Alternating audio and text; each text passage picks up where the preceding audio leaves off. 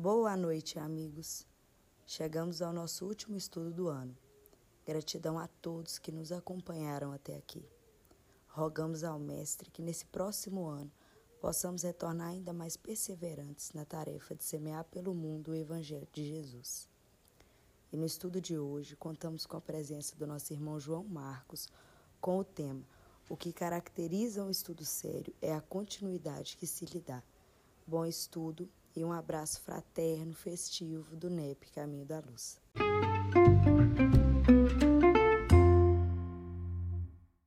Querido, mais uma vez aqui agradecido, Jesus, ao amparo que nos é concedido, que a cada dia nós vemos que é muito, que até não merecemos tanta, tanta proteção, tanto amparo que nos é concedido. Permita, Jesus, que nesse instante nós possamos reunir todas as energias do ano, a cada semana que aqui estivemos, condensá-las, Senhor, sobre cada um de nós que aqui estamos, que prevalecemos aqui, que tivemos aqui a persistência de aqui chegarmos. Abençoe-nos, Senhor, para que essa energia, para que esses conhecimentos possam calar fundo dentro de nós e nos fazer cada dia melhores. Muito obrigado, Senhor, por estar conosco dessa maneira. Abençoe-nos hoje e sempre, que assim seja. Vamos lá então, João. Show de bola. Então, galera, boa noite a todos. Sejam todos muito bem-vindos, muito bem-vindas. Bem? É, a Conceição pediu para a gente manter a temática que o Arthur ia falar para a gente. E a temática do Arthur, ela está na introdução do Livro dos Espíritos, no item 8. Bom, na introdução, a frase que o, Arthur, que o, a frase que o Arthur iria trabalhar é essa que está indicada aí para todo mundo ver. O que caracteriza um estudo sério é a sequência que lhe é dada. Nós vamos ler o item inteiro para desenvolver a ideia de Kardec? Então vamos lá, me acompanhe aqui na leitura. Acrescentemos que o estudo de uma doutrina, tal como a doutrina espírita, que nos lança subitamente numa ordem de coisas tão nova e tão grande, não pode ser feito com proveito senão por homens sérios, perseverantes, isentos de prevenções e animados por firme e sincera vontade de chegar a um resultado. Não poderíamos dar essa qualificação àqueles que julgam a priori, levianamente e sem terem visto tudo, que não dão aos seus estudos a sequência, a regularidade nem o recolhimento necessário. Poderíamos ainda menos dar a certezas a certas pessoas que, para não desmentirem sua reputação de pessoas de espírito, esforçam-se para achar um lado burlesco nas coisas mais verdadeiras, ou julgadas como tais por pessoas cujo saber, caráter e convicções têm direito à consideração de todo aquele que se vangloria de saber E aqueles que julgam os fatos indignos de si e de sua atenção se abstêm. Ninguém pensa em violentar sua crença que saibam assim respeitar a dos outros. O primeiro ponto o comentário de Kardec se dirige aos críticos da doutrina dos espíritos, principalmente aos críticos da codificação da doutrina dos espíritos. Só relembrando, Kardec era um expoente intelectual da Paris, do século, início do meio do século XIX, professor, né, discípulo de Pestalozzi, professor brilhante. Aos 12 anos de idade, Kardec já era considerado um dos maiores e melhores discípulos de Pestalozzi na escola de Verdun, na, na, na Fix. Kardec era respeitadíssimo na Academia Real de Ciências da França, né, a Academia Napoleônica de Ciências, era membro da Academia Inglesa também, da Real Academia Inglesa. Ou seja, era um cientista extremamente respeitado para a época. Hoje equivaleria a um grande doutor de uma ciência muito requisitada na academia. E a gente sabe que a história conta pra gente que Kardec, quase que de repente, apesar de terem se ido quase 14 anos, mas para a academia, de uma hora para outra, Kardec teria virado a casaca e começado a se interessar demais pelos fenômenos das mesas girantes. Né? E, a partir do estudo deles teria criado um sistema de codificação de mensagens. Eu já falei para vocês uma vez, e é sempre bom repetir, ah, o controle universal dos ensinos dos espíritos, que é o método científico criado por Kardec, hoje em dia, se encaixa num delineamento de pesquisa científica que é chamado de revisão integrativa de literatura. É o método científico, um dos métodos científicos mais aprimorados e melhores para se conseguir fatos que existem hoje na modernidade. Kardec, lá no século XIX, já tinha percebido isso. Por quê? Como que se deu, até onde a gente sabe? Apesar de haverem algumas dissonâncias quanto a isso, a gente aceita que a maior e melhor possibilidade de Kardec ter codificado é que ele lançava as perguntas e recebia cartas psicografadas do planeta inteiro em línguas diversas, de médiums que nunca tinham se visto, né? de médiums de diferentes e de variados é, padrões culturais, socioculturais, econômicos. E Kardec, fazendo a leitura das psicografias, ia selecionando os trechos semelhantes, na maioria das cartas, que melhor respondiam a cada pergunta. Isso é uma revisão integrativa de literatura. Isso, hoje em dia, é considerado um método científico de extrema validade e um método científico muito fiel. As pessoas confiam demais nesse método científico. Talvez porque na época de Kardec parecia uma novidade muito grande, né, e as pessoas começaram a criticar, e as pessoas não acreditavam.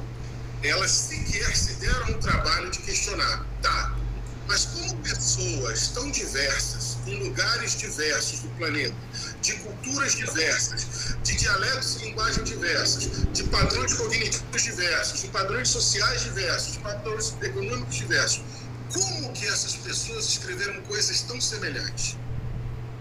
Essa era a principal pergunta científica que deveria ter sido feita na época de Kardec, e quem fez foi chacoteado.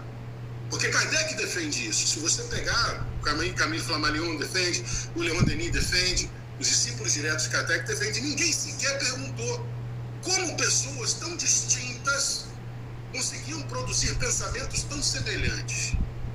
E aí Kardec está dizendo, as pessoas que criticavam esse método eram ou pessoas levianas, ou seja, pessoas que realmente não queriam sequer parar para pensar na viabilidade do que estava acontecendo, do fenômeno que estava acontecendo, ora as pessoas que perceberam que iriam perder caso esse fenômeno se demonstrasse minimamente verdadeiro.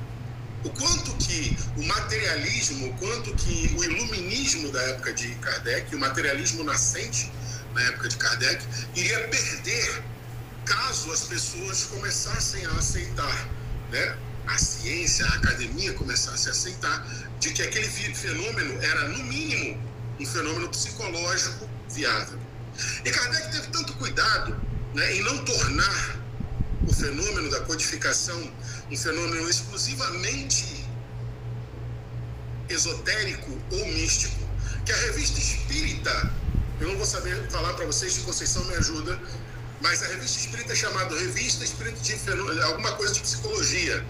Ela leva no título dela é, alguma coisa relacionada à psicologia. Por quê? Kardec admitia que provavelmente, não havendo, se ele estivesse errado, na existência dos espíritos, aquilo era um fenômeno, no mínimo, psicológico. Mas Kardec jamais duvidou do fenômeno. Ele sabia que o fenômeno existia, ele sabia que era algo muito curioso e extremamente é, ímpar na história da ciência o que estava acontecendo no mundo naquela época. E ele realmente questionou o que está acontecendo aqui. Vamos supor isso, a Leonara está respondendo aqui, Jornal de Estudos Psicológicos. Obrigado, Leonara, é isso mesmo. A revista espírita, Jornal de Estudos Psicológicos. Ele admitia, vamos supor que eu esteja errado, não tem espírito nenhum. Mas é um fenômeno psicológico que precisa, merece e precisa ser estudado. A Leonara ainda comentou em cima, Kardec disserta consideravelmente essa questão dos críticos no livro O que é o Espiritismo, logo no primeiro diálogo, sim, é, se eu não me engano, é, o diálogo com o sétimo. Se eu não me engano, tem muito tempo que eu não leio o livro que é o Espiritismo. Mas Kardec, nesse primeiro estrofe, está criticando quem? As pessoas que sequer, sequer, se deram ao trabalho de parar e falar assim, não, peraí, Me mostra qual é o seu ponto de vista. O que, que você. Tá, me mostra a factualidade do seu fenômeno. Me mostra o lado científico desse fenômeno. Porque também é verdade que o Livro dos Espíritos foi um best-seller estrondoso na época do lançamento dele. Na década de 50 do, do século XIX, quando Kardec lançou o Livro dos Espíritos, ele se tornou, assim, tipo, top, primeiro lugar na lista de, de, de best-sellers da época por muito tempo. E Kardec fez, inclusive, uma fortuna considerável com a venda do Livro dos Espíritos, que sustentou as sociedades espíritas, sustentou as viagens espíritas, mas foi um best-seller. Ou seja, ele não foi tratado como um livro científico. A verdade que a gente precisa admitir e que não tem demérito nenhum nisso é que a maioria das pessoas que consumiram o livro dos espíritos eram puramente curiosas desse dito fenômeno. Buscavam exatamente a parte esotérica, a parte mística. A gente precisa entender que a minoria foi a que te abraçou o livro dos Espíritos como livro científico que ele se propunha a ser. E isso, obviamente, abre portas para que as pessoas critiquem, duvide. Né? E aí Kardec fala, gente, olha só, quem quiser duvidar, quem não quiser acreditar, pelo menos, pelo menos tenha a decência né, de não violentar tudo bem, você não quer acreditar? Você prefere nem saber a viabilidade do fenômeno? Eu respeito a sua crença. Você prefere acreditar céu e inferno, mas nos ditames dogmáticos do catolicismo? Eu respeito a sua crença. Mas pelo menos então, tente respeitar a minha, mesmo sendo dispare isso. Esse primeiro comentário da Kardec é: se você não se interessa, se você não acredita, se você acha que eu estou errado, se você acha que a sua crença é a correta, eu respeito faça favor, respeite a minha também. E ele começa o segundo parágrafo justamente com a frase tema que o Arthur trazia, traria para a gente hoje. O que caracteriza um estudo sério é a sequência que lhe é dada. Deve-se ficar espantado por não obter frequentemente nenhuma resposta sensata a perguntas graves em si mesmos, quando são feitas ao acaso e lançadas a queima-roupa em meio a tantas perguntas ridículas. Aliás, Muitas vezes uma pergunta é complexa e demanda, para ser esclarecida, questões preliminares ou complementares. Todo aquele que quer adquirir uma ciência deve estudá-la com um método. Começar pelo começo e seguir o encadeamento e o desenvolvimento das ideias. Aquele que dirige a um cientista uma pergunta ao acaso sobre uma ciência da qual não sabe a primeira palavra ficará mais esclarecido? O próprio cientista poderá, com a maior boa vontade, lhe dar uma resposta satisfatória? Essa resposta isolada será obrigatoriamente incompleta e frequentemente, por isso mesmo, ininteligível. Ou poderá parecer absurda e contraditória. Ocorre exatamente o mesmo nas relações que estabelecemos com os espíritos se queremos nos instruir nas escolas deles, é preciso fazer com eles um curso. Mas, como entre nós é preciso escolher seus professores e trabalhar com assiduidade. Eu já falei para vocês em mais uma oportunidade que, na minha opinião pessoal, Kardec, na minha opinião pessoal, e aí me deem licença de manifestar minha opinião pessoal, Kardec é um dos três maiores cientistas que já pisaram no planeta Terra em toda a história da nossa civilização. Para mim, ao lado de Darwin e de Einstein. Kardec é um dos três, na minha opinião. Oi. Inclusive, é, a propaganda que diz assim, que não são, não são as respostas que movem o mundo, mas são, são as perguntas, é, a gente encaixa perfeitamente no Kardec. Sim. São perguntas inteligentíssimas que ele faz é muito inteligente. Então, por isso, ele pode sim ser considerado um cientista, assim, um cientista e tanto, né? Para mim, ele é, para mim, assim, é ao lado, os, os, três maiores, na minha opinião, os caras que eu idolato mesmo, acho assim, cara, esses caras foram os cientistas. É Charles Darwin, Albert Einstein e o professor Hippolyte Leon Denis Arrival. Para mim, são os três maiores, na minha opinião. Por quê? Qual o Kardec? O Kardec que, que ele fala nessa estrofe, nessa, nesse parágrafo? O que, que é importante a gente destacar nesse parágrafo? Ele está dizendo o seguinte: lembra que eu acabei de falar para vocês? A grande maioria que consumiu o livro dos Espíritos naquela época foi exatamente o pessoal curioso, o pessoal que não queria compromisso científico com um fenômeno natural. Quando Kardec coloca lá que poderia haver um fenômeno psicológico, caso não houvesse realmente essas inteligências incorpóreas, se vamos, o Kardec deve ter pensado, vamos supor que eu estou errado, não tem inteligência incorpórea. Acabou, morreu, acabou. Mas tem um fenômeno psicológico, ou seja, várias pessoas distintas estão tendo a mesma percepção de fatos. Isso por si só já merece ser estudado. Mas as pessoas não abraçaram dessa forma.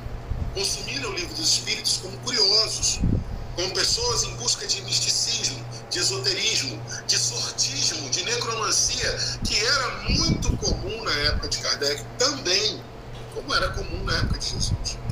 Então, essas pessoas teriam dificuldade de entender, por exemplo, quando o Chico Kardec pergunta assim: é,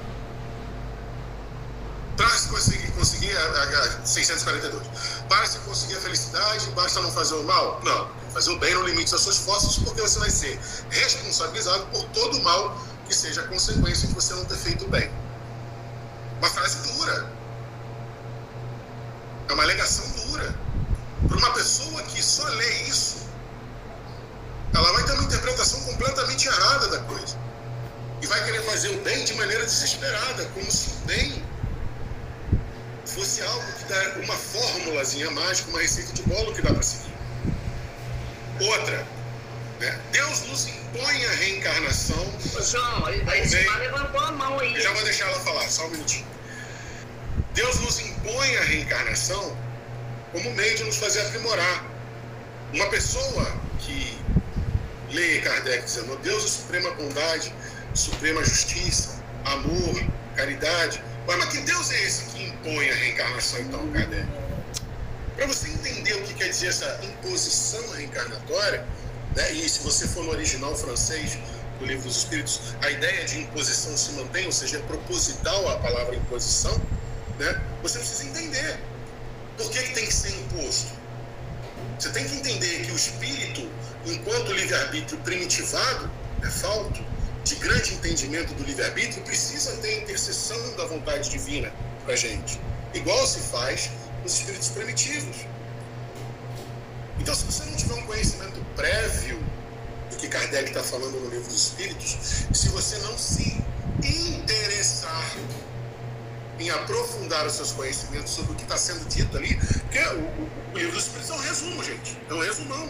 Foram 14 anos de pesquisa resumidos no livro dos Espíritos. Se você não aprofundar o que está escrito ali, você vai ter sim o conhecimento esotérico, o conhecimento místico, o conhecimento moral para quem tiver mais boa vontade, o ensinamento moral sem dúvida, a curiosidade científica sem dúvida, mas aprimorar e você é, aprofundar o conhecimento tem que ser algo mais sério que Kardec chama, convida a gente a fazer isso nesse segundo parágrafo. Fala, Silmar. Desculpa, me alonguei demais. Fala pra gente aí. Não tem problema. É, eu queria fazer três, é, só uma observação, mas isso eu fui falando, deu três agora. Três observações. A primeira, nós que começamos a doutrina espírita há uma década ou duas, nós sabemos da dificuldade que foi para falar e para assumir que nós éramos espíritas. Muitos de nós sempre. É, ah, é espírita? Sou kardecista. Aquele entrave, né, para falar, porque as pessoas realmente repudiavam a gente. Agora, imagina Kardec há, há, há, há quase 200 anos atrás. Nós nem, nem, nem éramos conhecidos de nada. O Kardec era conhecido naquela na, na, na, na região dele ali, muito conhecido e muito, de uma autoridade enorme, né? Então, assim, imagina o que, que esse homem passou, gente. Entendeu? O cara super respeitado, larga tudo para inventar mexer com o espírito. Então, com certeza foi isso que eles pensaram. Então, a gente imagina o sufoco que ele passou, né? Para sustentar isso e provar que ele não estava errado. E outra coisa, quando você falou de que os espíritos respondiam em todo o planeta, eu, eu, eu entendo da seguinte forma: uma verdade dita 10 anos atrás é uma verdade dita hoje, uma verdade que será dita 10 anos à frente. Né? Então a verdade não muda.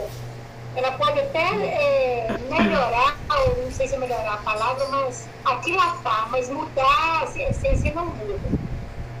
A segunda observação, é, o livro dos Espíritos foi o top 1 né, da época. E até hoje, gente, chega na casa espírita os nossos irmãos atrás dos fenômenos. Né? E, e terceiro, a doutrina espírita graças a Deus e a boa espiritualidade, oferece, não tem como ficar na doutrina espírita se não avançar pelos estudos. Porque não tem como você lá assistir só a palestra, voltar para casa não, não tem como. Você, e se você que, tem, que quer ficar na doutrina espírita, você vai ter que estudar de alguma forma. E a doutrina oferece esses estudos. Não é? E aqueles que não conseguem, realmente, realmente vai afunilando a situação. Então, é, a ideia é essa mesmo. Até chegarmos aqui no ponto de neto. Eu só conheci o neto agora há poucos, né, 4, 5 anos. A, a, a, seriedade que a gente tem de estar tá continuando essa, essa educação espírita, é que, do espírito, né, é que vai fazer então essa diferença. Agora, se nós pensarmos em Kardec, nós não vamos desistir de jeito nenhum, em situação nenhuma. Né? Esse exemplo a seguir aí na questão da da formação mesmo né, do espírito aí. É são essas colocações. Obrigada, Igor. Perfeito, Zilmar. Gratidão por você ter compartilhado com a gente. Eu concordo plenamente. Você ressaltou um ponto importantíssimo. Porque um dos motivos de Kardec não ter é, desistido, a gente sabe, na história do Espiritismo, é dito para gente que Kardec foi avisado pelo Espírito protetor dele. Disse, olha, você vai ter muito problema. Explicou para ele o gênero das provações que ele iria passar, explicou para ele as dificuldades que ele teria né, em sustentar aquela doutrina, sendo um cientista tão expoente na época, e falou: olha, se você não der conta, se você falhar, a gente tem outros para terminar a missão que você começar, ou assumir a missão que você não quiser. A espiritualidade não dá ponto sem nó. Mas um dos maiores méritos que eu vejo em Kardec é justamente isso. Ele olhou o fenômeno, e eu imagino me deem licença para imaginar, porque aí eu estou comentando como cientista também. Eu imagino que ele tenha olhado o fenômeno e tenha falado assim: não, tem alguma coisa aqui que precisa ser descoberta. Isso não é charlatanismo. Apesar de terem muitos charlatões na época de Kardec. Né? Não, tem alguma coisa aqui que precisa ser desvendada. Tem algo, tem um fenômeno natural que precisa ser delineado, precisa ser estudado. Tem respostas, tem perguntas aqui que precisam ser respondidas. Um cientista que seja cientista de verdade, quando encontra esse enigma, o fenômeno que traz o enigma, ele tem obrigação moral e ética de se dedicar a responder aqui. Então vamos tirar toda a moralidade de Kardec, vamos colocar ele como um ser humano comum, fruto da materialidade da época e do iluminismo da época. Vamos tirar o homem, a, a, o homem moral, o homem virtuoso, que todos nós sabemos pela história de Kardec, que ele sempre tentou com afinco ser. Vamos deixar só o cientista. Se não tivesse moralidade nenhuma em Kardec, ele mesmo assim tem o mérito de falar assim: eu não posso me omitir frente a um fenômeno que eu vejo que tem legitimidade e precisa ser estudado com ciência. Só isso mesmo já colocaria ele no pedestal de muita, muita, muita honradez termos de cientista, em termos de ciência. Né? Mas Ayushima trouxe um ponto mais importante. Assim como o exemplo de Kardec, com o compromisso de descobrir a verdade. Por quê? O que, que o cientista faz? Qual o compromisso do cientista? É se aproximar da verdade o mais máximo possível. E Ayushima lembrou bem a verdade que foi dita 100 anos atrás, é a mesma verdade que vai ser dita hoje, talvez mais clarificada, numa linguagem mais inteligível, uma linguagem mais compreensível, sim, mas é a mesma verdade. E é a mesma verdade que vai ser dita daqui a mil anos, de forma mais compreensível, de forma mais clarificada, mas é a mesma verdade. A ciência tem um compromisso em se aproximar da verdade, a se aproximar da verdade. O exemplo de Kardec maior é esse. O quanto você tem se aproximado das verdades que a doutrina dos espíritos lhe traz, quando você lê na primeira pergunta do livro dos Espíritos, Deus é a inteligência suprema, causa primária de todas as coisas, o quanto que você evoluiu esse entendimento? Ou você até hoje só repete o que você leu. Se você for chamado a explicar de maneira mais dilatada possível, mais completa possível dentro do seu entendimento, o que é inteligência primária e causa a inteligência suprema e causa primária de todas as coisas, o que, que você vai poder responder? O que, que você vai poder explicar para uma pessoa completamente leiga? O que, que você vai poder avançar no seu próprio conhecimento? Como que você entendia essa resposta há 10 anos atrás e como que você entende hoje? Vou trazer uma mais, mais adequada para o que eu estou falando. Menor resposta do Livro dos Espíritos e a mais brilhante de todas, uma das três mais brilhantes, na minha opinião. Qual é o melhor guia e modelo que Deus tem nos dado? Se você for na tradução do Guilherme Ribeiro, uma palavra, Jesus. Se você for na tradução do Evandro Noleto de Bezerra, né, fiel ao, ao francês, voyez Jesus. Veja Jesus. Veja o exemplo de Jesus. Quando você lê isso, quando você lê isso pela primeira vez na sua vida dentro da doutrina espírita, o que, que você entendeu? E hoje, lendo ela, depois de 10, 15, 20, 30 anos de doutrina, o que é que você entende dessa resposta hoje? Você já entende que tipo de guia Jesus é para você? Que tipo de modelo Jesus é para você? Para onde Jesus está te guiando, ou que exemplo ele dá que possa ser imitado por você, é isso que Kardec traz. E não é novidade para ninguém. Se você for lá no Evangelho segundo o Espiritismo, no capítulo 6 do Cristo Consolador, no item 5, se eu não me engano, me corrijam se estiver errado, o próprio Espírito da Verdade, nós admitimos a possibilidade grande de ser o próprio Mestre Jesus, disse para a gente, espíritas, lá no finalzinho, amai-vos. Esse é o primeiro mandamento. Instruí-vos, eis o segundo. São de ordem humana todos os erros atribuídos ao cristianismo.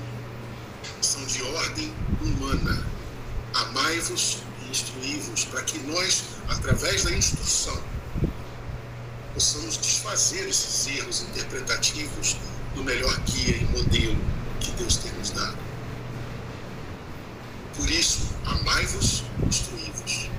Quanto mais instruídos, melhor, mais aprimorado é o amor que você pode praticar.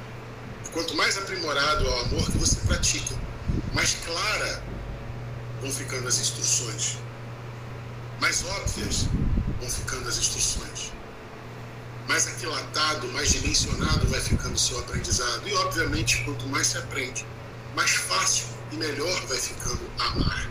E é um ciclo. Quanto mais se ama, melhor se aprende. Quanto melhor se aprende, mais e melhor se ama.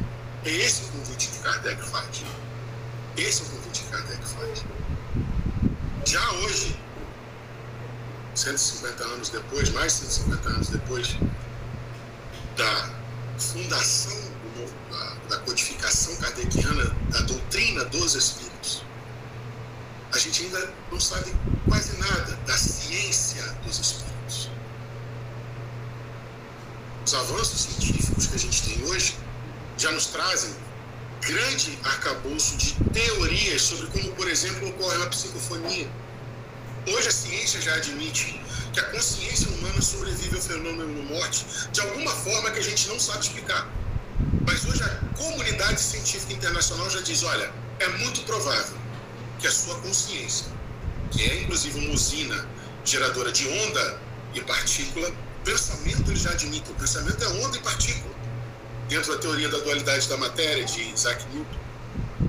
Então a consciência sobrevive à morte. Eles já admitem isso. Muito provavelmente isso é verdade. A gente só não sabe como e não sabe o que, que acontece com a consciência depois da morte, do fenômeno morte. Mas ela sobrevive.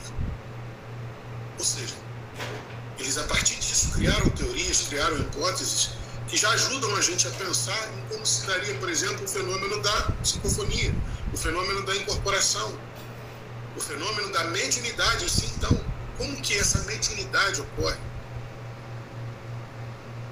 Conhecimentos de astrofísica hoje, de como é a interação entre as matérias, as megamatérias do cosmos, como elas interagem em campos energéticos de gravidade, de luz.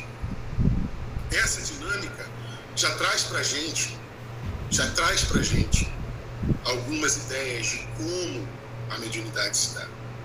E aí, nós que somos espíritas, estamos nos aprofundando nesses temas de que forma? Kardec pediu para a gente acompanhar. Kardec pediu para que o espiritismo, o movimento espírita, ou seja, o movimento daqueles que professam a doutrina dos espíritos, seguisse de braços dados com a ciência. Quanto que a gente se aprofunda cientificamente? Quanto que a gente se instrui para entender o espiritismo, a doutrina dos espíritos mais e melhor? Fale, Silmar.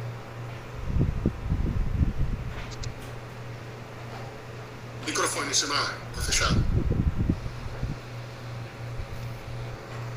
É, é, sobre essa observação mesmo, João. É o quanto que nós estamos dispostos. A pergunta é essa mesmo. E quando a gente vê lá no Mateus 11, vinde a mim todos que estáis cansados, não é? Então, assim, esse vinde a mim é muito fácil. Agora, a dificuldade é nós temos um movimento de ir para ele desde que nós já, já temos entendimento de que o objetivo de Jesus aqui foi nos ensinar a amar. E, e quando é, eu falo aqui muito emocionada, porque quando nós nos dedicamos a, a entender essa palavra, essa palavrinha, diante de, através desses estudos, principalmente do Evangelho, né, esse que nós fazemos aqui pela terça-feira, nós vamos vendo muito que deslumbra da nossa frente. Que coisa excepcional, como que a gente passa a ter uma, uma nova orientação de vida, um novo equilíbrio, começa a se equilibrar mesmo com todas as nossas deficiências. Aí eu fico lembrando lá do nosso amado e querido Pedro, né? quando ele fala lá na, na, na primeira Pedro 4,8, né? Acima de tudo, cultivar o amor. Amor. Por quê? Porque né? uma, um ato de amor cobre uma multidão, multidão de pecados. E não é, e quando a gente lê isso a primeira vez, a gente pensa que é um exagero, mas não é. Não. Não é, porque Deus nos vê dessa forma. A, mínima, a mínima condição que a gente tem de olhar para o outro com um olhar de, de mais compaixão, de mais leveza, de, de mais é, caridade, que talvez ainda nós não cheguemos a amar mesmo, mas para Deus isso é uma coisa extraordinária.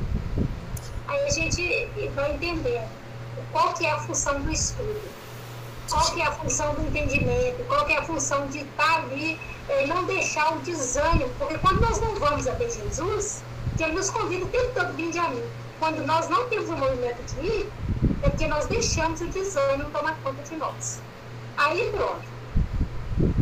Então, como que a gente vê a diferença quando nós nos empenhamos? Aí pronto. Então, é, é, eu acho que eu estou dando testemunho. Mas é isso aí. Fico feliz de falar isso.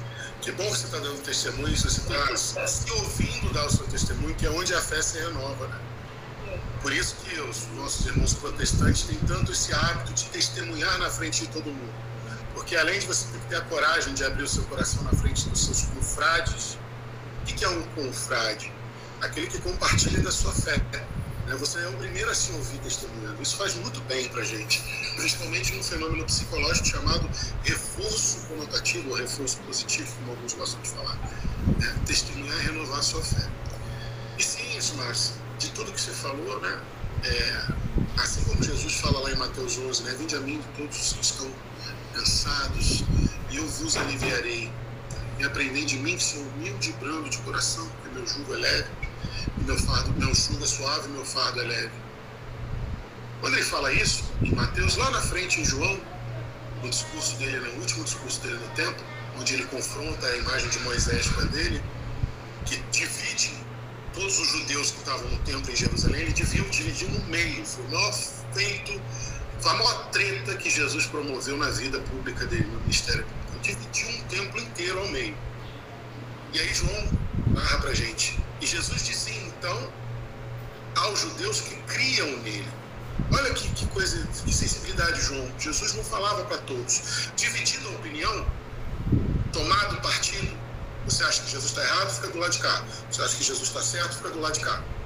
Tomado partido, divididas opiniões, cada um assumindo a sua postura, Jesus dizia para os que tinham crido nele.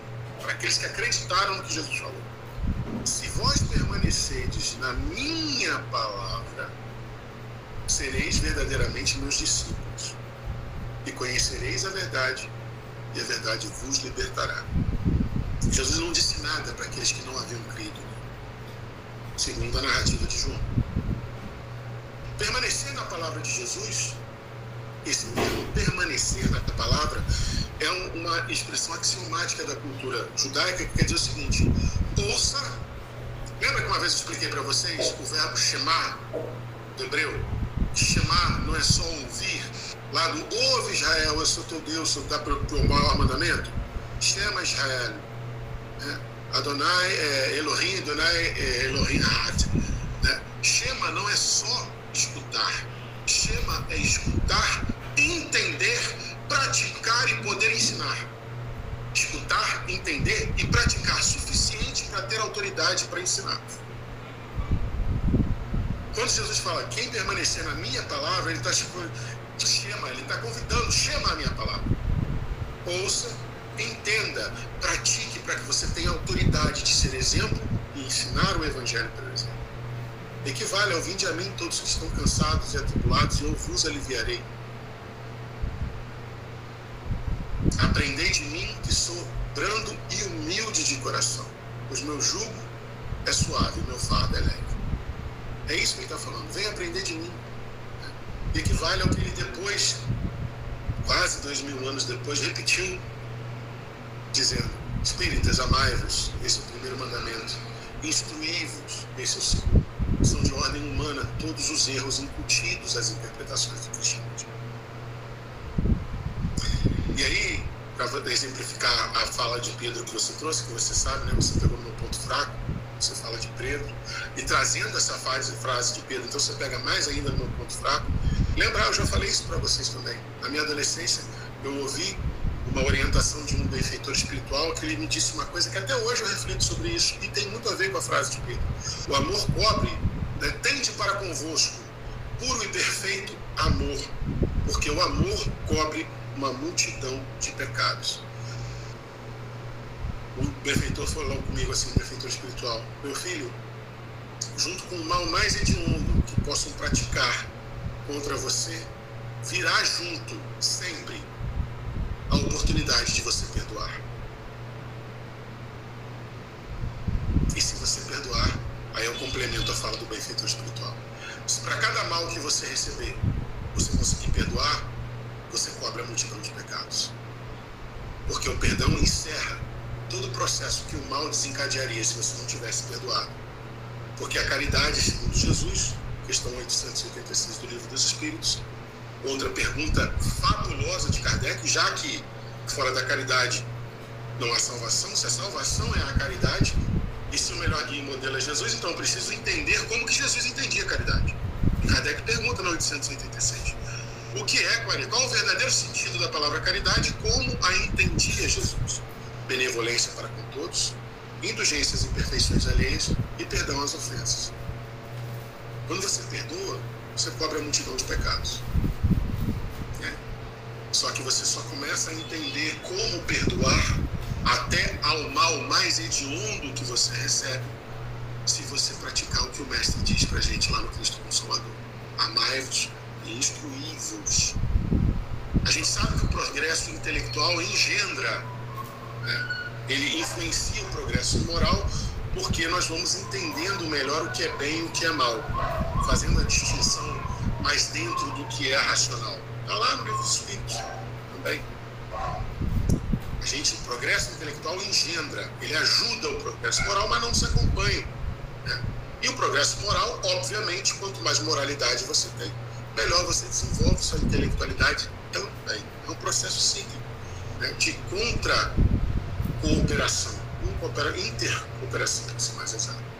Vamos ler aqui o último parágrafo, que a gente abre para mais diálogo entre a gente. Dissemos que os espíritos superiores vêm somente às reuniões sérias, naquelas, sobretudo, onde reina uma perfeita comunhão de pensamentos e de sentimentos para o bem.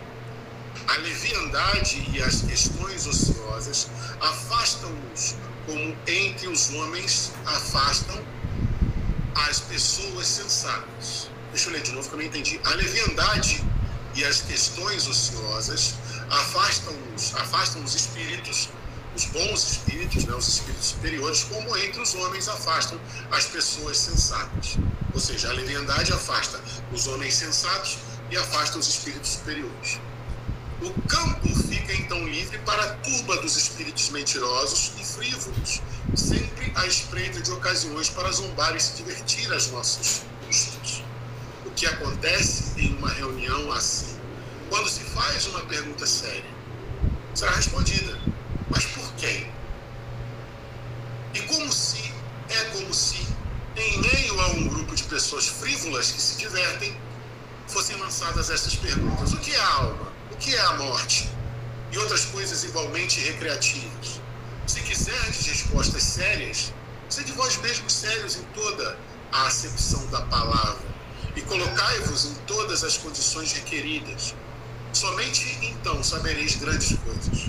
Ademais, sede laboriosos e perseverantes em vossos estudos, sem o que os espíritos superiores vos abandonarão como faz um professor com seus alunos negligentes.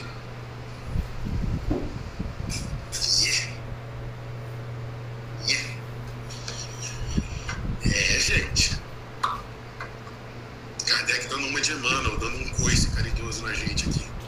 Mas é exatamente isso. Quando nós nos reunimos, quando nós nos reunimos para qualquer tipo de estudo, de maneira frívola, não séria, não metodológica, não disciplinada, é óbvio que o estudo vai progredir de forma inapropriada. Quem nunca sentou para estudar com os, com os, colegas de turma e começou aquele monte de piadocas e aquela galhofa, o estudo não anda.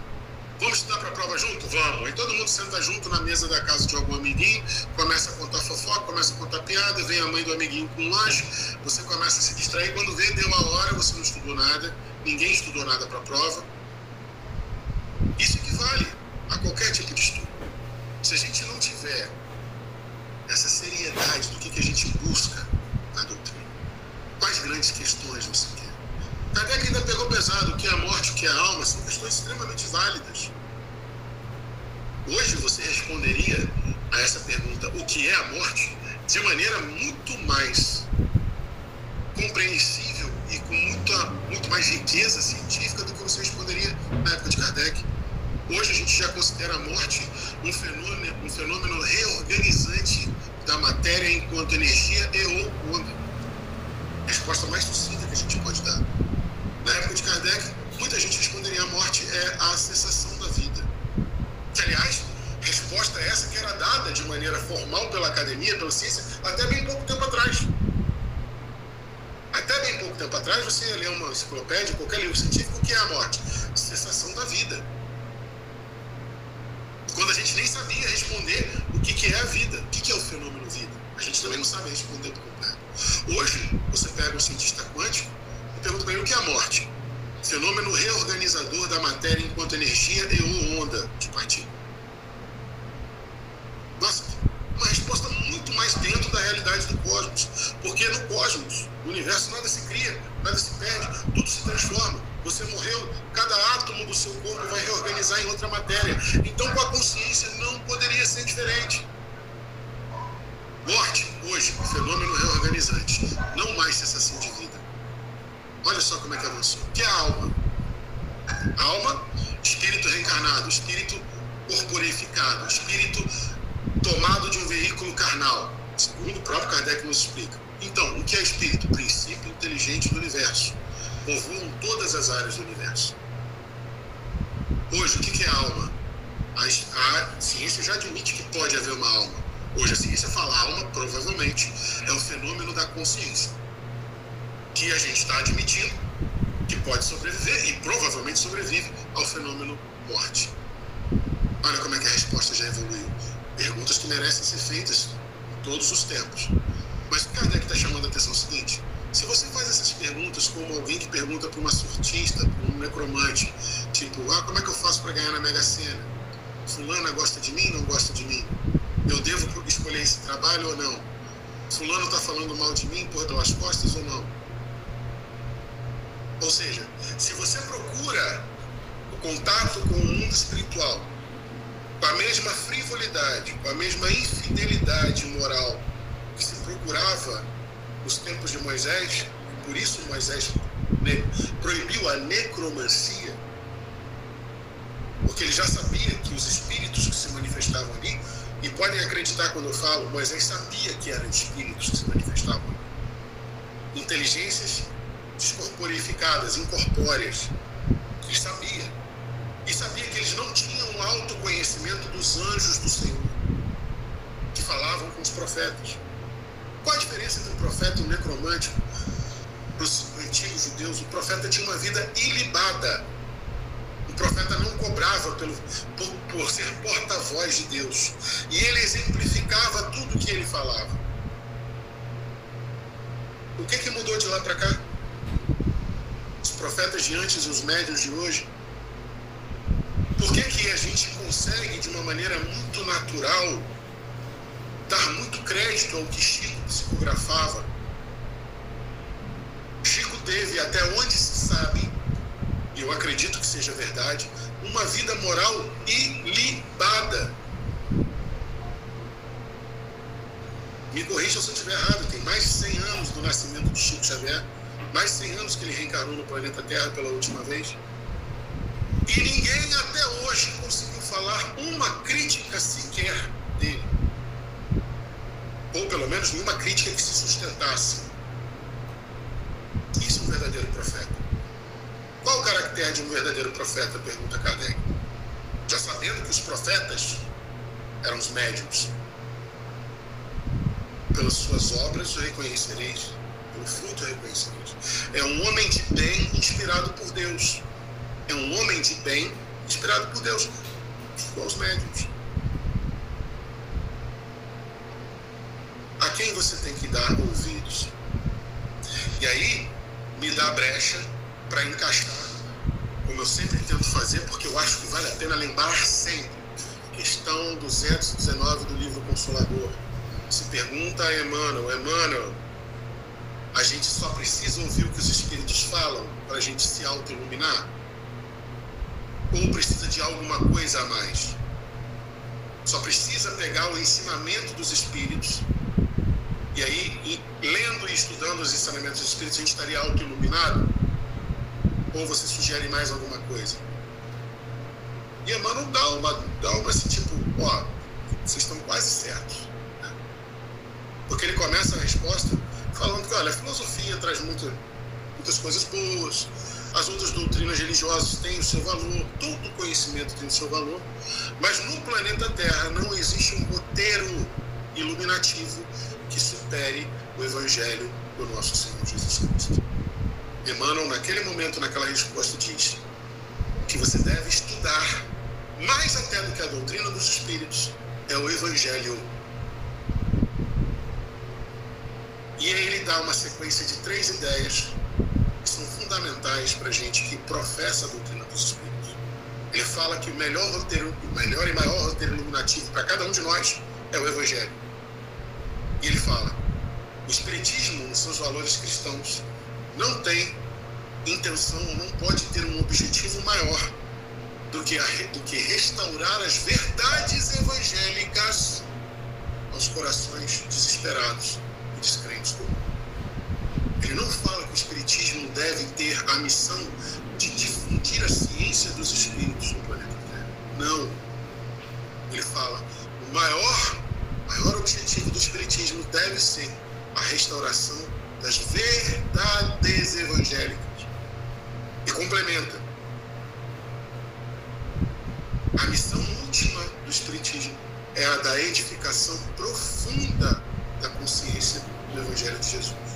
E no final da resposta ele diz: só o exercício de autoevangelização é imperecível. Só você, por você mesmo, se autoevangelizando, vai se autoiluminar. Esse é o convite. As palavras de Emmanuel é o mesmo convite que Kardec faz. Se você não buscar as suas verdades, debater, pensar por si, pesquisar, aprofundar seus conhecimentos, pegar outras fontes. Se você não estudar além do que está sendo dito para você, você não está em nada diferente dos prosélitos da época de Jesus. Quando você ouve qualquer palestrante de qualquer denominação, seja espírita, seja um pastor, seja um padre, se você ouve, guarda aquelas palavras no seu coração, mas não busca nada além daquilo, você não está fazendo nada de diferente do que faziam os judeus da época de Jesus. Iam às sinagogas, iam aos templos, ouviam, mas poucos eram que estudavam. Esse é o convite de Kardec, esse é o convite de Emmanuel, esse é o convite de Jesus. Antes, vinde a mim e aprendei de mim, permanecei na minha palavra. No século XIX, espíritas, amai-vos, instruí-vos, mas é o convite de Jesus, é o convite de Kardec, é o convite de Emmanuel, hoje e sempre. E aí, gente? Agora eu deixo com vocês. Vamos conversar um pouco?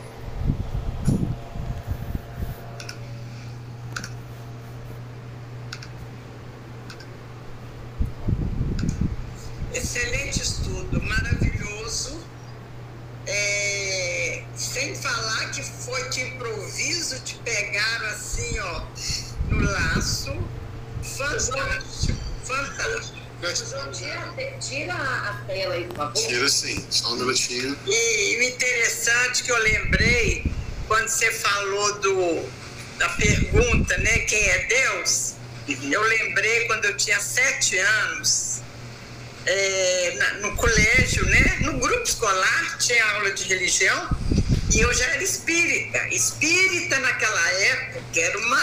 uma- era, uma- era é, mexer com o diabo. Papai era espírita, maçom. Então se imagina, e era amado pelo pessoal da cidade. Mas a gente ainda não se falava que era espírita. E tinha aula de religião e tinha prova. E a prova, a aula, a, que é Deus? Criador do céu e da terra. Eu estudei para a prova, fiz a prova, mas eu esqueci que, que era Deus. Eu não conseguia. Criador do céu e da terra. Eu, eu pensava assim, é pequenininha, é pequenininha, mas eu não podia deixar Deus em branco. Aí, quando a professora veio buscar, eu toquei lá. Inteligência suprema do universo, causa primária de todas as coisas. E só foi, olha, isso foi, isso foi espiritualidade para eu falar que eu era espírita, assumir. Porque na hora que eu entreguei, veio na minha cabeça, Criador do céu da terra. Aí eu tentei puxar, ela falou, não, não, já acabou o tempo. Bem, daí há dois dias fui chamado na diretoria. Naquele tempo na diretoria, ou era expulso, né? E eu fui tremendo. Aí cheguei lá, a, a diretora falou assim, olha, velho, é, você tirou 10 na prova. Mas tem uma coisa que nós não estamos entendendo essa primeira pergunta aqui, que é Deus.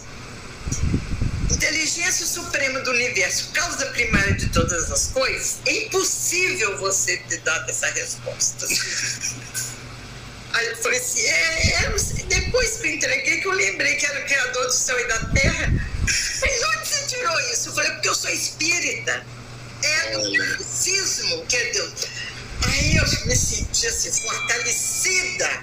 E na outra aula de religião eu levantei e falei assim, como você sabe agora que eu sou espírita, dá licença que eu vou me retirar. Me achando assim, gloriosa. Eu tinha sete anos. Aí Quando você falou da. Se a gente sabia que, que significava isso, eu pensei, com sete anos eu já, eu já sabia, sim.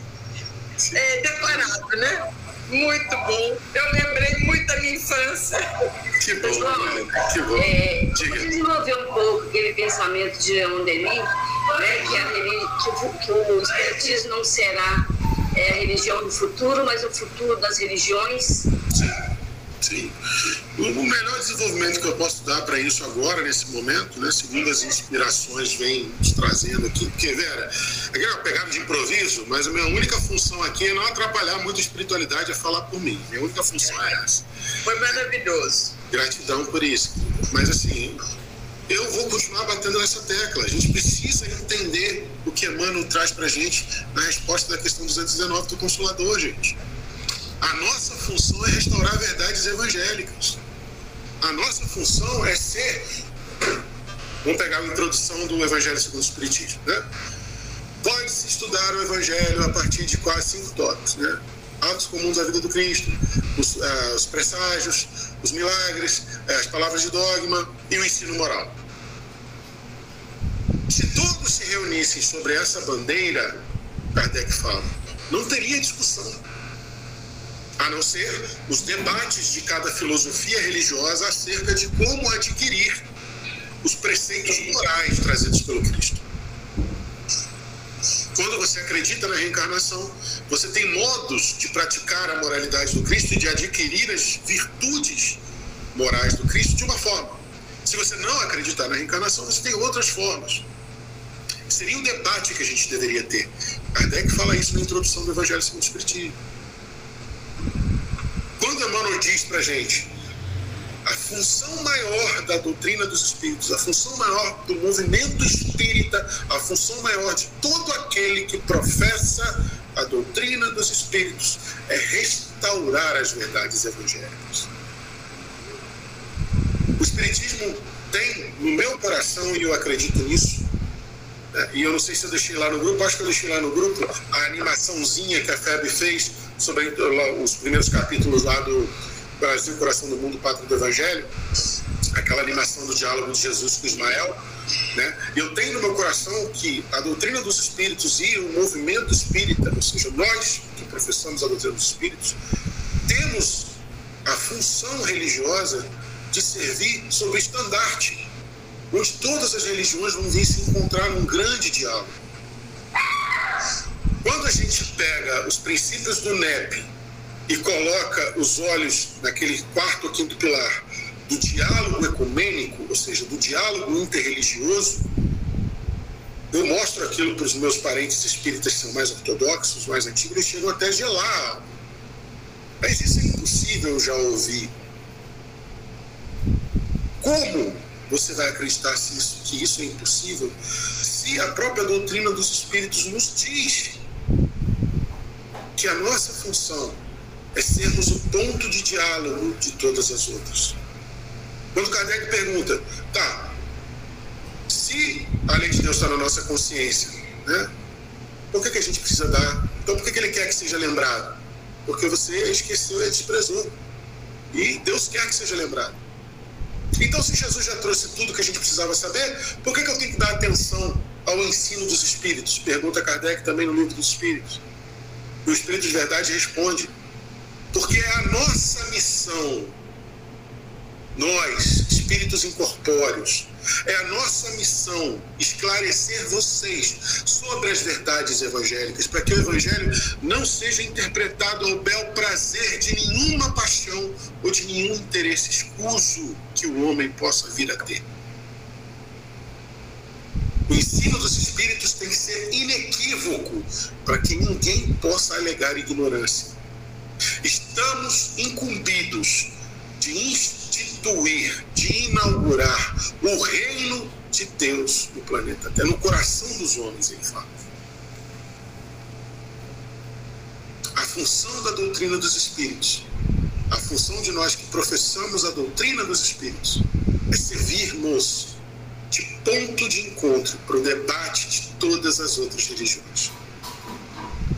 Quando Leon Denis fala que o Espiritismo é o futuro de todas as religiões, ele quer dizer que o futuro das religiões é não se ater mais aos dogmas, não se ater mais ao poder do milagre, ao misticismo do milagre, que também é um dogma, e abrir a mente e o coração para aprender de Jesus ou de Buda ou de Maomé ou dos orixás,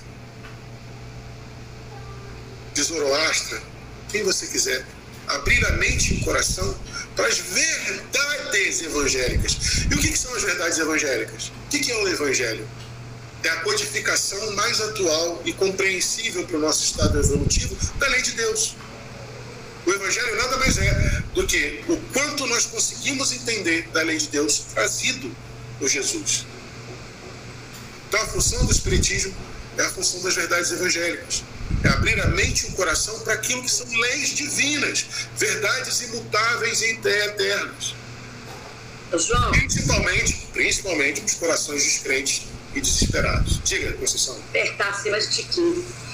É, é porque né, são, são dúvidas de muitas pessoas, a gente tem certeza que é, mas terceira revelação.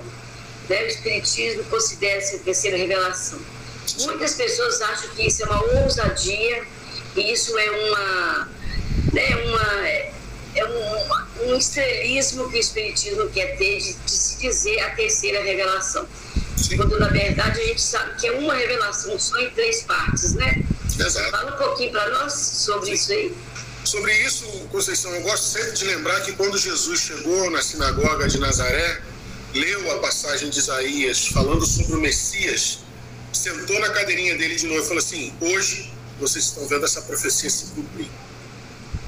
Qual foi a reação do povo? Que era compatriota dele, cresceram junto com ele, conheciam Jesus desde criança. O que, que eles fizeram? Tentaram jogar Jesus lá do alto, falar assim: blasfêmia, blasfêmia. Quando Jesus anunciou que era o Messias, todo mundo duvidou.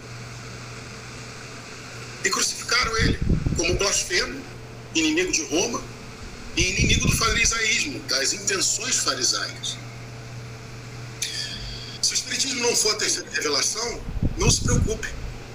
Deus vai se incumbir de mostrar isso para nós. Agora, se for a terceira revelação, é prudente que você, pelo menos, pelo menos, que não aceite como terceira revelação ou que ache que possa achar que seja algum tipo de vaidade nossa, faça igual Paulo ensinou para os Tessalonicenses: examinai a tudo e retém o que é bom. Essa orientação de Paulo nem é dele, isso é uma premissa histórica, escola filosófica onde Paulo foi educado. O estoicismo fala: examina tudo do cosmos, da natureza. Leia tudo, examine tudo, aceite tudo como uma verdade em potencial. Faça o seu julgamento, estude, aprofunde, pense e tira para você aquilo que você julga ser bom. Que o Espiritismo não seja a terceira revelação, mas que ele traz várias respostas para consolar os corações descrentes e desesperados, não tenho dúvida disso. Então, examine o Espiritismo e retém para você aquilo que é bom. Se a terceira revelação não, se o terceiro tempo revelatório ele não for, é só aguardar que vai chegar. Lucimar. Tem uma frase que eu não sei de quem é, mas ela é muito bacana, que fala assim, Deus morre quando os homens se apegam à letra morta. Então, olha, aí a gente fica pensando, né? É, lembrando aí se, se a vaidade do Espiritismo se é a terceira revelação e se é o futuro das religiões também. Se nós formos é, é, tirar por esta frase, nós podemos pensar o seguinte, que se, se a terceira revelação ela é uma verdade, essa verdade não ficará debaixo do candeeiro. Uhum. Porque uma hora ou outra ela vai aparecer. Porque ela, nós não somos o povo da terra prometida que somos os privilegiados dela ser só para nós. Nós tivemos o privilégio de estar aqui agora nessa encarnação, já ouvindo essas coisas que nós acreditamos como ser verdade. Então, de uma forma ou de outra, ele chegará lá. Se, se realmente é a verdade que nós acreditamos nela, ela chegará de uma forma ou de outra. Né? Aliás, né, Samara, é sempre bom lembrar sobre a questão da verdade em termos evangélicos. Né? Quando Pilatos pergunta para Jesus o que é a verdade, Jesus cala. Sendo que um pouco antes da pergunta de Pilatos, Jesus tinha acabado de falar no templo. Permaneceis na minha palavra e conhecereis a verdade, a verdade vos libertará. A verdade, Pascal fala na Blaise Pascal, na revista Espírita, não lembro o ano nem o mês, mas ele tem um texto maravilhoso. E se eu não me engano, ele tem um texto, não, mas é esse de se eu não me engano, no livro dos Espíritos, de Pascal, na revista Espírita, falando sobre o que é a verdade. E ele fala: a verdade é um ponto de vista. A única verdade absoluta é Deus. Então, abaixo de Deus, são todos pontos de vista mais ou menos aprimorados sobre alguma coisa. A verdade que nós sabemos hoje não vai ser contestada amanhã, como você falou no início, lá no início do estudo. Uma verdade há mil anos atrás é a mesma verdade hoje e será a mesma verdade daqui a mil anos. Mas o nosso, nosso entendimento dessa verdade e o quanto que nós aprimoramos a percepção dessa verdade é que vai mudando, de acordo com a nossa evolução. Então a verdade de hoje, daqui a mil anos, vai ser outra verdade. O que nós às vezes brigamos e quase transformamos em dogmas dentro da doutrina dos espíritos, dentro do nosso entendimento da doutrina dos espíritos. Daqui a mil anos, pode ser alguma coisa completamente diferente do que a gente tanto defende hoje. Não no sentido de desmentir, mas no sentido de ser muito maior do que aquilo que a gente está falando. Rodrigo, fala para nós, irmão. Pois, João, é, só a título de contribuição acerca da, da questão do o espiritismo futuro da, das religiões ou a religião do futuro, tem a questão 798 do livro dos Espíritos. A pergunta é: o espiritismo se tornará né, uma crença comum ou será apenas a de algumas pessoas? E aí os espíritos respondem, né? Certamente ele se tornará uma crença comum e marcará uma nova era na história da humanidade, porque pertence à natureza e chegou o tempo em que deve tomar lugar entre os conhecimentos humanos. Haverá, entretanto, grandes lutas a sustentar, mais contra os interesses do que contra a convicção, porque não se pode dissimular que há pessoas interessadas em combater umas por amor, amor próprio e outras por motivos puramente materiais. E aí ele prossegue, para concluir, é, mas os contraditores, ficando cada vez mais isolados, serão afinal forçados a pensar como todos os outros, sob pena de se tornarem ridículos. É só uma questão que eu acho que teria a ver com, com esse debate. Total. Aliás, gratidão imensa, Rodrigo, porque ia passar completamente batido essa questão. Eu não ia lembrar. Ô, João, aí segue ainda a pergunta, né, na, na 790. Kardec faz. É, ah, mas é, falando sobre materialismo exatamente, exatamente. de que maneira o pode contribuir para isso. o progresso. Exatamente destruindo o materialismo. Por isso que realmente ele seria é, o futuro das religiões, né? porque vai, vem, vem mostrar é, para a sociedade que é só através de, de, levar uma vida espiritual, de valor espiritual, né, com, observando os valores espirituais, é que o mundo consegue evoluir. É muito bem, é, não muito bem lembrado, tá, Rodrigo?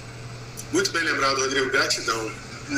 Fica, inclusive, como dever de casa de todos nós lermos e refletirmos sobre a questão, sobre toda essa sequência que está aí do, do, da influência do Espiritismo no progresso, né? Capítulo 8, item 7, Lei do Progresso, influência do Espiritismo no progresso, questões 798 até 802. 802. É. Muito bom. E ó, só para reforçar a importância da autoevangelização né, e da, essa questão das verdades evangélicas, olha só, não há hoje, comentário de Kardec aqui no finalzinho, ó, não há hoje mais quem professe as ideias religiosas dos tempos pagãos. Todavia, muitos séculos após o advento do cristianismo, delas ainda restam vestígios, que somente a completa renovação das raças conseguirá apagar. Conseguiu apagar. Assim será com o Espiritismo. Ele progride muito, mas durante duas ou três gerações ainda haverá um fermento de incredulidade, que unicamente o tempo dissipará. Sua marcha, porém, será mais célere que a do cristianismo, porque o próprio cristianismo é quem lhe abre o caminho e serve de apoio. O cristianismo, o cristianismo tinha que destruir, o espiritismo só tem de edificar. Então fica aí mais esse chamamento para gente. Perfeito. A palavra de Kardec, os comentários de Kardec.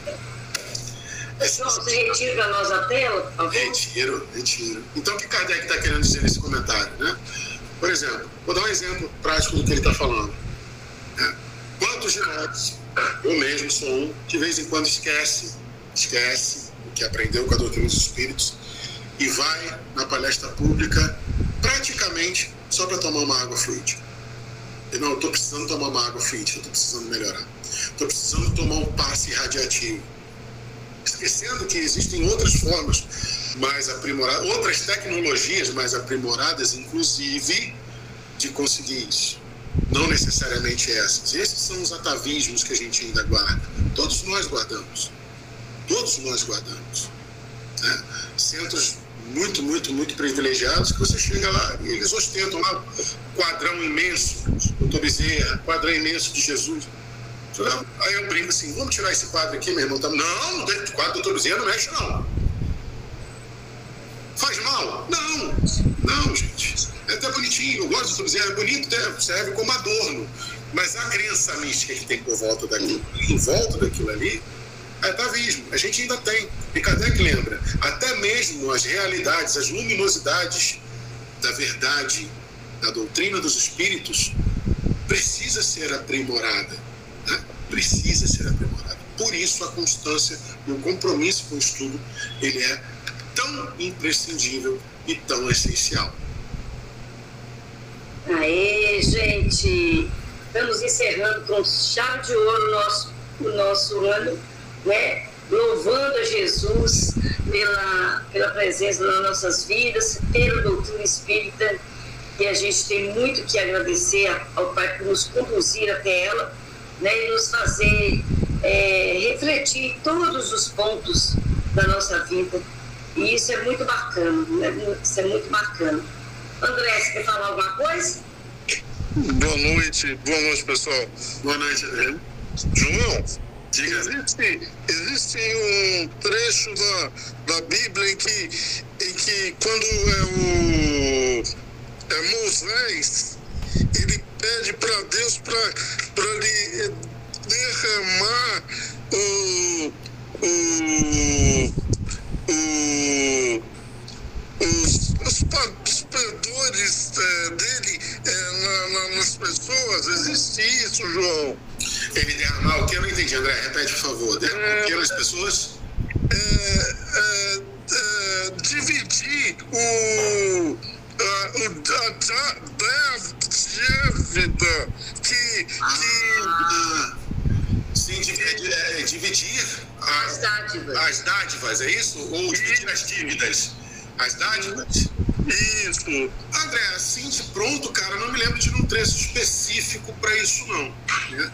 Mas toda a vida pública de Moisés, né, principalmente após o êxodo, após a retirada do povo de Israel, o povo hebreu do Egito, ela foi construída em cima de uma promessa de aliança.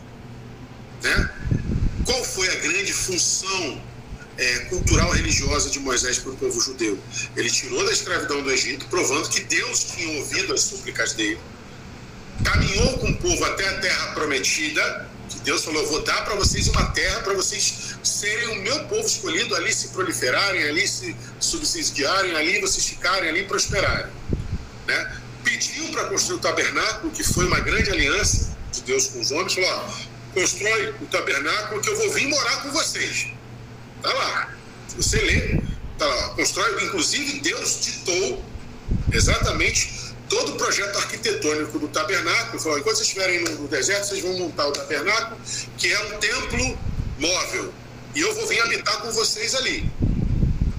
Para quê? Para que seja visível para todos os povos que o povo judeu tem uma aliança com Yahvé, com o Deus.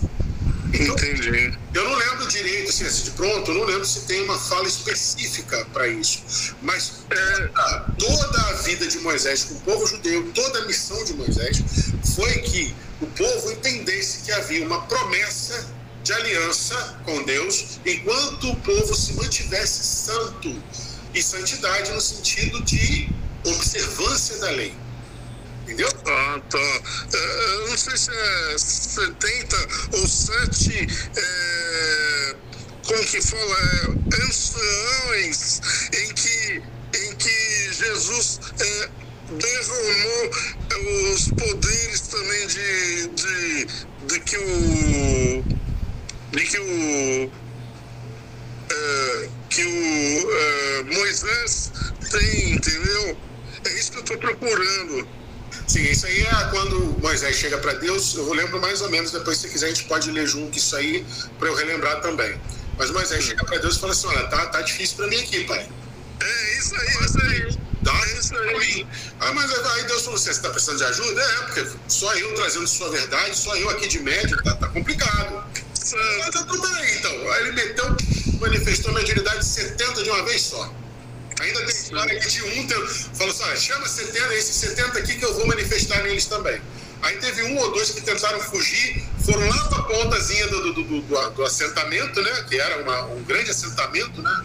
A, a, era uma nação flutuante, uma nação em movimento.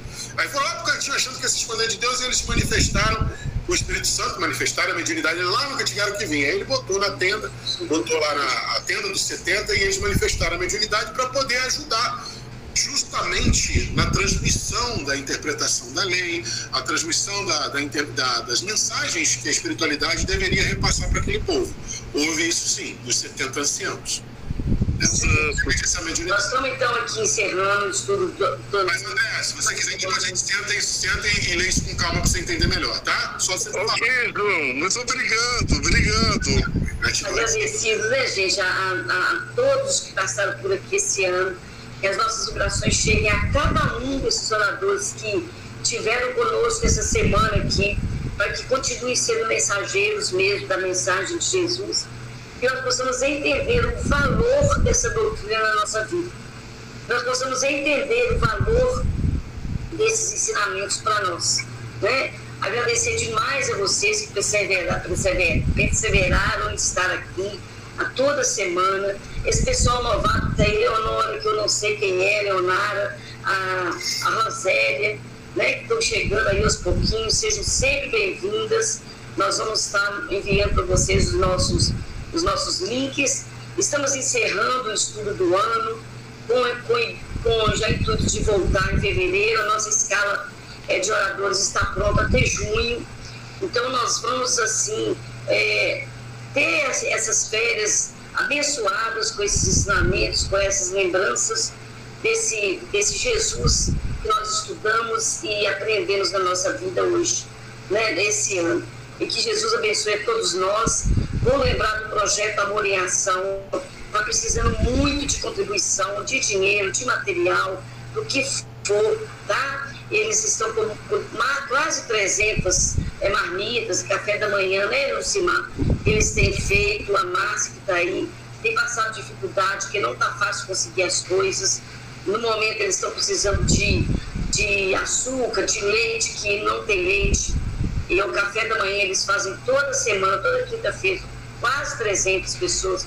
O jantar, que é um jantar, não é uma sopinha, é um jantar com tudo, com muita verdura, muita proteína, e eles contam demais com a gente. O ano passado, né, é, nas nossas férias, eles passaram muito aperto. Então, não vamos esquecer do projeto Amor em Ação, não. É um trabalho maravilhoso, que não é nosso, tem uma, uma equipe que faz, nós somos só sustentadores, ajudamos a tentar ajudar um pouquinho para que eles não façam esse aperto e cumpram, como ela falou, né, mandar para mandar para dentro do livro o Apocalipse, né? os, os, os cavaleiros do mal né, mandar lá para dentro a fome e mandar para dentro do livro de novo essas coisas aí. É nosso sim, é nosso também. Oi? Quando você diz que não é nosso, é nosso sim. Trabalho, Nossa né? responsabilidade tá é, nele tá também. Certo, tá não fosse o nosso grupo, não haveria café da manhã. Olha a nossa responsabilidade. Né, gente? Aqui na de férias, dois estudos, mas aqueles que estão na rua com fome não saem de férias. É verdade. Aí a Márcia e a Lucimar é, é, são representantes do nosso grupo lá com a mão na massa. Elas vão, ajudam a preparar o café, ajudam a preparar o jantar, né? uma, uma na quinta, outra na sexta. Então, é, é, elas foram lá fazer. Então, realmente, muito bem lembrado do Márcia. Realmente nós somos, é nosso trabalho sim. A gente não está lá com a mão na massa, mas o trabalho é nosso, tá? Então vamos estar atentos, vou estar sempre lembrando vocês isso aí. E alguma coisa que aconteça, gente, nós vamos chamar vocês. Né? Um estudo esse que a gente possa perceber, possa preparar, a gente chama vocês para virem, tá? Conceição, quem Oi. quiser no grupo, que, né, estejam todos muito à vontade para no grupo manifestarem. Pois queria tanto saber sobre essa, aquele aspecto do Evangelho, da Bíblia, do Velho, do Novo Testamento, é. da doutrina dos Espíritos. Manifesta lá, gente. A gente pode é. fazer estudos de verão. Depois eu vou, eu vou incluir as pessoas que aí não estão, mas que estão aqui assistindo, mas com, a, com uma, uma, uma objeção. A gente só manter o grupo de estudo não vou ter nenhum tipo de mensagem outra. Tá? Ah, corrente, por favor, bom dia, corrente, não. É, nem Só se for novidade. Bom dia, porque isso atrapalha, isso, isso não deixa a gente acompanhar o raciocínio do grupo, né? Por isso a gente ainda é, vai limitando né, as pessoas, mas a gente vai entendendo isso, essa necessidade é muito importante que o grupo seja para o estudo. Uma hora ou outra, que é uma coisa muito séria, muito importante mesmo dentro da doutrina, muito importante colocar. Mas assim, eu vou, eu vou incluir vocês nesse grupo com, essa, com esse propósito. Tudo bem? O ano que vem, cinco anos de NEP Caminho da Luz, nós estaremos numa confraternização. Com certeza, tá? Nós vamos fazer uma confraternização para comemorar o nosso, o nosso, o nosso aniversário é junho ou julho. Estamos preparando o primeiro encontro presencial NEP Brasil, que será em Brasília, não, primeiro não, terceiro encontro, professor. Oi? Terceiro encontro, não? Não, é o primeiro encontro presencial. Presencial? Presencial, primeiro encontro. É NEP Brasil. Então, o NEP Brasil está promovendo esse encontro, que ainda está para ver data, já decidimos o local, que é Brasília. Vai ser muito, muito legal. A gente já convive três anos com muitas pessoas é, online. Agora vamos ter oportunidade de estar presencialmente, conhecer esse pessoal todo que a gente, que, que leva o NET Brasil, né, que trabalha pelo NET Brasil, estamos aí todos convidados, tá? Obrigada. João Batista, você faz a prece para nós, fazendo favor de encerramento? Gente, muito obrigada. Foi um prazer estar com vocês. E o ano que vem nós estaremos juntos, se Deus quiser. Silvio André. Está me ouvindo? Está me ouvindo bem? Estamos ouvindo. Estamos ouvindo. Então vamos unir os nossos pensamentos em oração. Senhor Jesus, nós lhe agradecemos imensamente a oportunidade bendita que o Senhor nos concede nessa encarnação, Senhor, de travarmos contato com os estudos da doutrina espírita.